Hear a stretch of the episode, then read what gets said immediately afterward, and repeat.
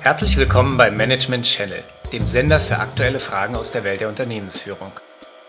Woche für Woche dreht sich bei uns alles um Phänomene und Problemlösungen der Führungspraxis. Unser aktuelles Thema sind typische Herausforderungen, die eine junge Führungskraft bewältigen muss, um sich im Arbeitsalltag erfolgreich durchzusetzen.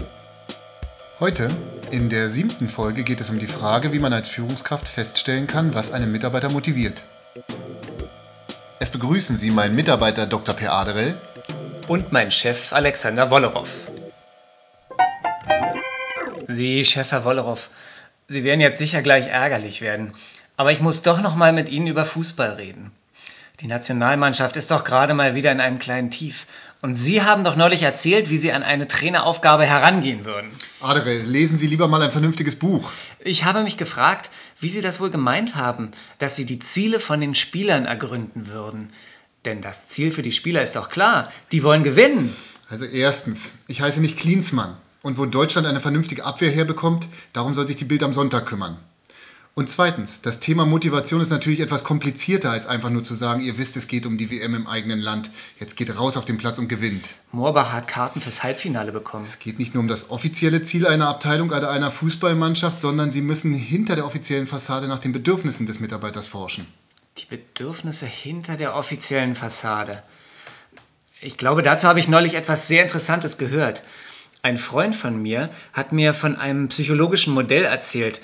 Da ging es darum, dass sich die Bedürfnisse des Menschen in fünf verschiedene Klassen einteilen lassen. So, so. Da gibt es ganz einfache Bedürfnisse, wie das Bedürfnis nach Essen und Trinken und das Bedürfnis nach Sicherheit. Sicherheit vor Unfällen, Krankheit oder Arbeitsplatzverlust zum Beispiel. Aha. Dann gibt es soziale Bedürfnisse. Der Mensch sucht nach Zusammengehörigkeit und Gemeinschaft. Er möchte sich als Teil eines größeren Ganzen fühlen. Die vierte Klasse umfasst das Bedürfnis nach Lob, Anerkennung und Wertschätzung. Sei es durch Kollegen, durch den Vorgesetzten oder auch durch sich selbst, dass man Selbstachtung vor sich haben kann. Nicht schlecht, Ihr Modell. Ist übrigens ein häufiger Fehler von Vorgesetzten. Man achtet so, so sehr darauf, dass, dass kein Sand im Getriebe ist, dass man gar nicht mehr richtig mitbekommt, wenn es rund läuft. Und dann vergisst man das Loben ganz einfach. Und die fünfte Klasse sind die sogenannten Selbstverwirklichungsbedürfnisse. Der Mensch will sich entfalten können und in seiner Tätigkeit und seinem Leben aufgehen können. Respekt, Herr Dr. Aderell. Sie sind ja ein wandelndes Lexikon. Vielleicht würde es zu Ihrer Selbstverwirklichung beitragen, wenn Sie sich mal als Professor an der Hochschule verdingen. Und der Mensch ist dadurch motiviert, dass er all diese Bedürfnisse befriedigen will. Er arbeitet, um in einer angenehmen Gemeinschaft zu sein, um wertgeschätzt zu werden, um etwas zu erreichen und so weiter.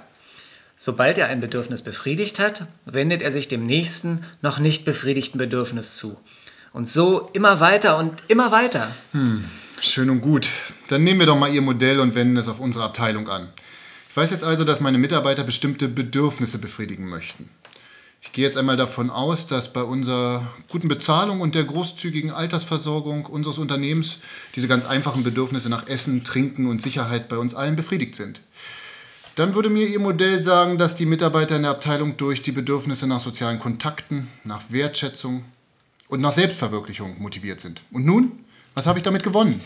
Aber Sie haben doch gerade selbst gesagt, dass Loben zum Beispiel eine wichtige Angelegenheit ist und allzu leicht auch mal gar nicht vorkommt. Und Na sehen Sie. Verstehen Sie mich nicht falsch, Aderell. Ich habe ja nichts gegen Ihr Modell. Aber es ist mir einfach zu grob. Meiner Erfahrung nach brauchen Sie für erfolgreiche Führung und erfolgreiche Einflussnahme ein viel differenzierteres Bild der Motivations- und Erwartungshaltung der Mitarbeiter. Kann sein, dass man das dann wieder mit diesen Bedürfnisklassen in Verbindung bringen kann, aber die Klassen alleine helfen eben nicht weiter.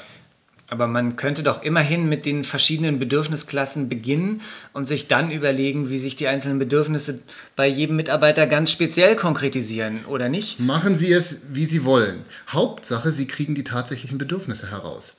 Aber glauben Sie nicht, dass Sie sich das mal so mir nichts, dir nichts zwischen Tür und Angel zusammenreimen können. Führung ist ein aufwendiges Geschäft. Und wenn Sie erstmal Führungskraft sind, werden Sie sehen, dass die Zeit häufig an allen Ecken und Enden fehlt. Klar, Herr Wollerow, wenn Sie das sagen. Aber eins habe ich jetzt immer noch nicht verstanden. Warum man sich überhaupt so viel Zeit nehmen soll, um die Motive von seinen Mitarbeitern bis ins Kleinste kennenzulernen. Wir wollen die WM nächstes Jahr gewinnen. Das ist doch allen klar. Das sagt doch alles. Da muss ich doch nicht weiter herumanalysieren. Genau das, das wollte ich Ihnen ja erklären, bevor Sie sich dann mit Ihrem Modell ausgebreitet haben. Die individuellen Motive sind deshalb so wichtig, weil ich sie mit der Erreichung unserer betrieblichen Aufgabenziele verknüpfen kann. Ein Mitarbeiter wird sich stärker engagieren, wenn sein Leistungsergebnis auch mit der Erfüllung seiner individuellen Motive verknüpft ist. So wie unsere Jahresprämie, die an die Zielerreichung gekoppelt ist? Zum Beispiel. Aber es müssen nicht immer nur materielle Ziele sein, auch wenn die natürlich bei dem einen oder anderen ganz oben auf der Rangskala stehen. Denken Sie doch mal an den Hoffmann. Dem geht es längst nicht mehr um irgendwelche Sonderprämien, bei dem stehen ganz andere Dinge im Vordergrund. Der braucht anspruchsvolle Aufgaben und vor allem Freiheiten in der Art und Weise, wie er seine Aufgaben erledigt. Mhm. Und mit ihrem Vorgänger hatte ich ein Gentleman's Agreement. Der durfte auch mal etwas überpünktlich in den Feierabend gehen, wenn er sich um seine Kinder kümmern musste. Dafür hat er dann seine Arbeit zu anderen Zeiten nachgeholt. Aha. Auf die Verknüpfung kommt es an. Die privaten Motive müssen Sie mit dem betrieblichen Geschehen zusammenbringen. Merken Sie sich das, Aderell. Ich hätte da auch eine Idee für so ein Gentleman's Agreement.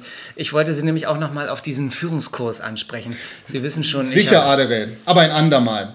Wir sind heute gehörig ins Plaudern geraten. Und ich kenne da eine Ablage, die Sie jetzt bei Ihrer Bedürfnisbefriedigung unterstützen will. An die Arbeit, Aderell.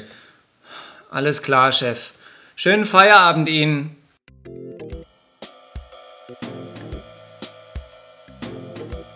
Sie hörten eine Produktion von To Manage für den Management Channel.